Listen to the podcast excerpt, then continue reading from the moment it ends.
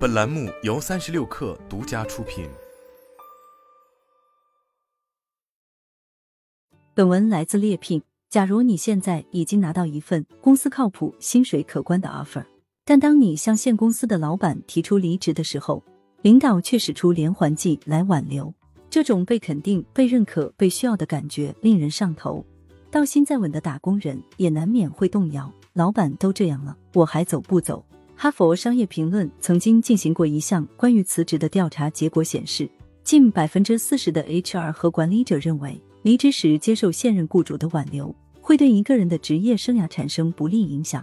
也有更多参与调查的 HR 和管理者认为，老板为留人开出的条件，员工可以考虑接受。那么，什么样的情况可以选择留下？那还是看老板的手段，在具体问题具体分析。如何判断老板是不是真心挽留？老板最常见的留人手段就是涨薪，工资给的太多了，自然不舍得走。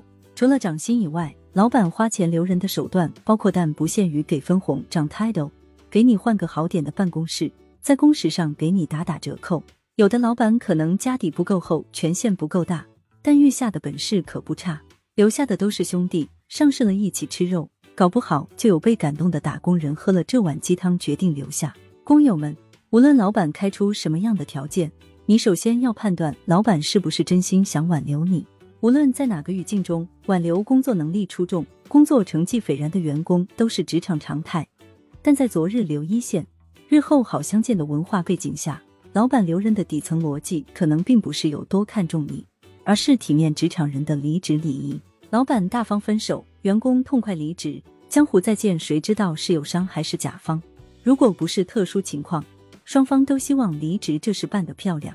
不仅如此，在老板和 HR 的眼里，员工离职可不是你走人就完事。部门离职率、空缺岗位能否找到替代人选、重新招人的培训和磨合成本，以及组织结构的稳定性等等等等，可能在老板脑子里先过了好几遍。老板留人这件事，有面子情，也有真心话。诚心留人的管理者，大多会先了解促使你离职的主要原因。哪怕你离职的主因仅仅只是薪资，真心留人的老板也不会在谈判的时候空口白牙的许诺涨薪。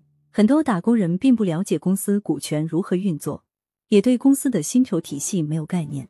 尽管公司的前景总能让人心生涟漪，但什么都比不上老板告诉你他能为你申请的涨薪幅度更有诚意。有时候我们知道老板的挽留可能是套路，仍然免不了被对方的糖衣炮弹所蛊惑。那么这个时候，你该考虑的不是他究竟为什么留我，而是我为什么要选择离开。想想自己当初为啥想走。大部分人都不太会主动离开自己的舒适圈，职场上尤其是这样。哪怕他并非真正舒适，熟悉的地理位置、办公状态和同事，基本构筑了一个人稳定的生活环境。选择脱离他，必然是有原因的。所以在考虑要不要接受老板的条件留在公司，你不妨先问自己几个问题。是什么促使你离职？打工人不想上班不需要理由，但从想到做之间，肯定有压死骆驼的最后一根稻草。可能是你正在职业倦怠期，也可能是对无能上司不满，可能是觉得自己的职业生涯没有发展，也可能是隔壁的同事整天叽叽喳喳太烦。离职的原因可以多选，但是你得明白最终是什么让你下定决心离职。钱到位了，一切都好说，但为什么到现在才给？很多人提离职的初心是因为钱，会犹豫要不要留下的原因是钱给够了。但先别急，你要想清楚为什么可以给你涨的工资，直到你提离职才兑现。是公司并不看重你的努力和贡献，还是公司涨薪晋升机制反应不够迅速，或者是培养新人成本更高，所以公司才愿意给你把薪资涨到市场平均数？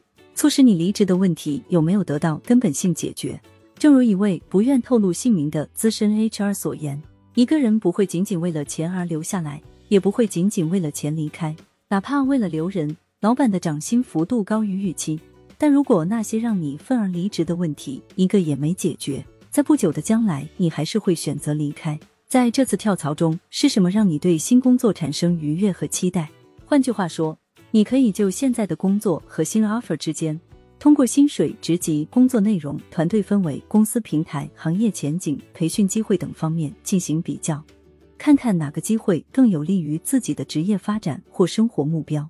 如果你明确了自己的需求之后仍然难以做出决定，那么不妨再从外部寻求一些建议。如果可能的话，问问领导为什么希望你留下是个很好用的办法。理想状态下，你将从这场谈话中获知自己的价值所在，并且感知到老板对你是否认可和尊重。